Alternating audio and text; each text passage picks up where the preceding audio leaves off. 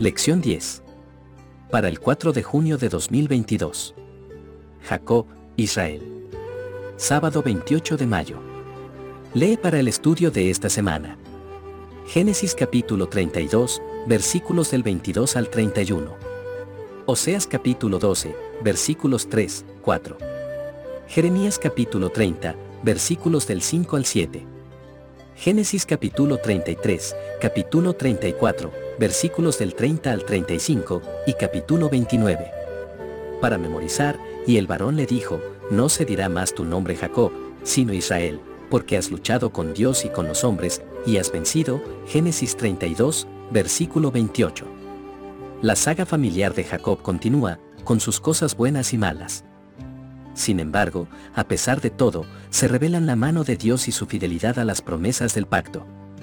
Esta semana veremos más de Jacob, ahora que dejó a Labán y, al regresar a casa, tuvo que enfrentarse a Esaú, la víctima de la traición de Jacob. ¿Qué le haría ahora a su hermano, tan gravemente perjudicado? Afortunadamente para Jacob, en medio del temor de lo que ocurriría, el Señor Dios de sus padres volvió a aparecerle en un incidente, que fue un precursor de lo que posteriormente se conocería como el tiempo de angustia de Jacob, ver Jeremías capítulo 30, versículos del 5 al 7.